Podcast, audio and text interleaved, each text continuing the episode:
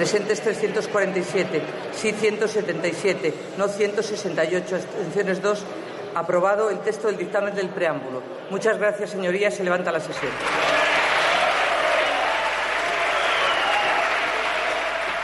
Día 23 de mayo del año 2018. El gobierno de Mariano Rajoy consigue sacar adelante los presupuestos generales del Estado para el año 2018 con ayuda del PNV.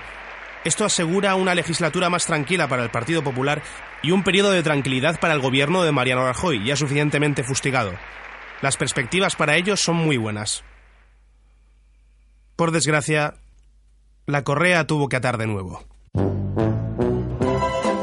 Rajoy, escoltado por los suyos, Ana Mato, a su vera, decía esto de la Gürtel. Esto no es una trama del PP, como algunos pretenden.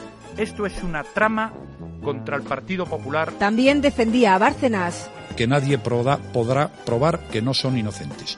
Y no era el único. Ha sido un montaje de la policía dirigida por Rubalcaba. De una persecución por parte de la Fiscalía y del ministro del Interior que no tiene parangones. Pero nueve años después, la justicia les lleva la contraria a todos en todo. Estamos callados. El PP condenado tendrá que pagar más de 245.000 euros.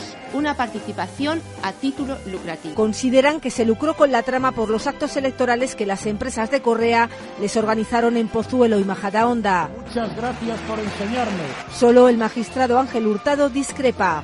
Cree que el partido no se benefició. Condena también para Anamato.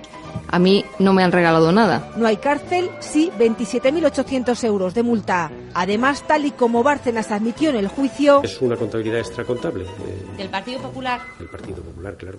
Los jueces ratifican en su sentencia que sí, que el PP tenía una caja B desde el año 89. Las cantidades detraídas servían para pagar gastos electorales o del PP y fueron a parar a la llamada caja B, al menos desde 1989. Se anotaban en hojas manuscritas como las del acusado Bárcenas. En otros casos eran entregadas a miembros relevantes del partido. Y eso que Rajoy, sentado en el juicio como testigo, negó la mayor. Son absolutamente falsos. También lo hicieron sus compañeros de filas. No son cantidades que yo haya recibido.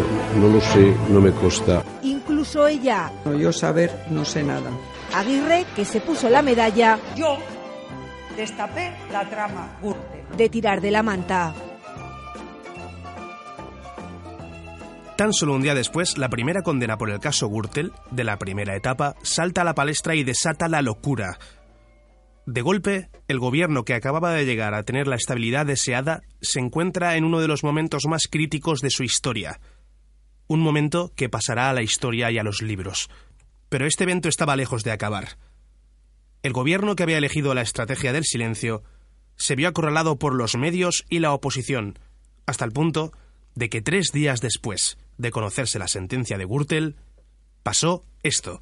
Hemos mirado a nuestra Constitución y hemos encontrado los instrumentos que nos permiten dar una respuesta, porque eso es la política.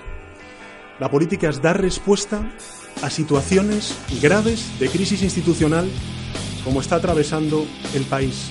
Una crisis que no ha provocado nadie más que un partido que se ha financiado irregularmente durante años y un presidente del gobierno que no ha asumido ninguna responsabilidad política, pese a que el principal partido de la oposición, el Partido Socialista, la ha exigido en reiteradas ocasiones a lo largo de estos últimos años. Por cierto, no solamente yo, sino otras comisiones ejecutivas a lo largo de estos últimos nueve años, desde que se dio a conocer el caso Gürtel. Por tanto, una respuesta serena, firme, de Estado y constitucional. Por eso hemos presentado a lo largo del día de hoy, en la mañana de hoy, una moción de censura al presidente Rajoy. Una moción de censura que es para recuperar la dignidad de nuestra democracia que hoy se ve cuestionada por el partido que gobierna las principales instituciones una moción de censura para recuperar las reglas del juego, que han sido cuestionadas y violentadas por un partido que durante décadas ha concurrido a las elecciones dopado.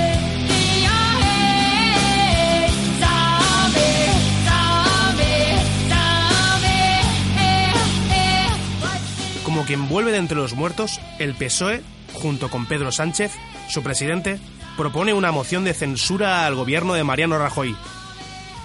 Pero esta vez, a diferencia de la moción de censura que presentó Podemos anteriormente, tiene la posibilidad de salir adelante, dado el apoyo casi instantáneo de todas las fuerzas políticas exceptuando Ciudadanos y el PNV, que se reservó su derecho a decir que sí o que no a esta moción de censura hasta después de escuchar a Pedro Sánchez en la tribuna del Congreso de los Diputados para saber qué podía ofrecer el nuevo futurible presidente del gobierno.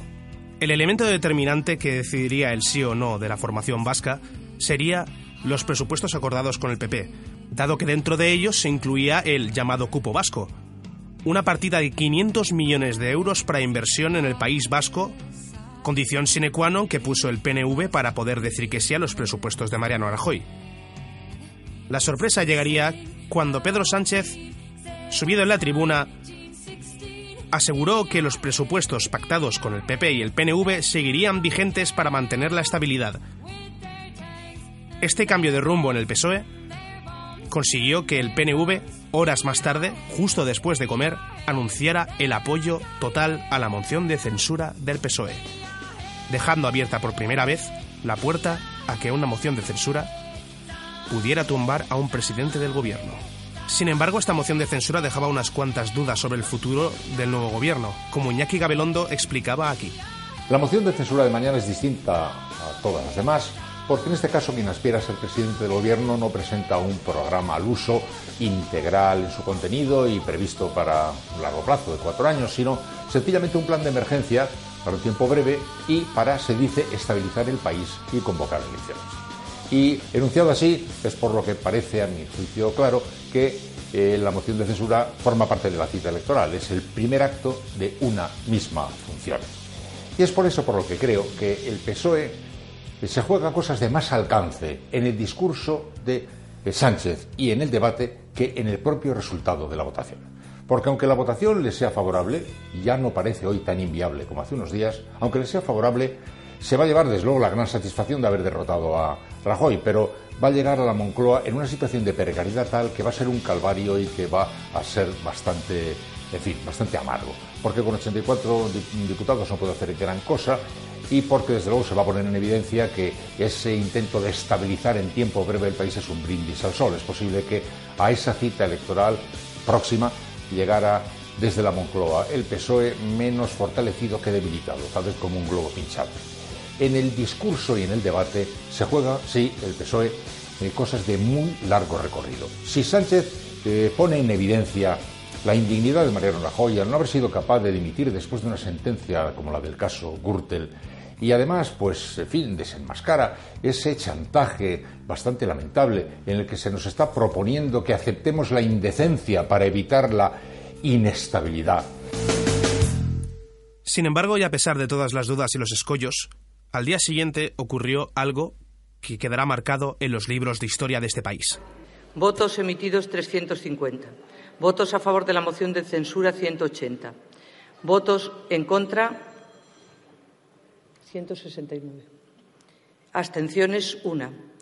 Al haber alcanzado el voto favorable de la mayoría absoluta de la Cámara, queda aprobada la moción de censura, lo que, de conformidad con el artículo 178 del reglamento, se pondrá en conocimiento de Su Majestad el Rey y del presidente del Gobierno.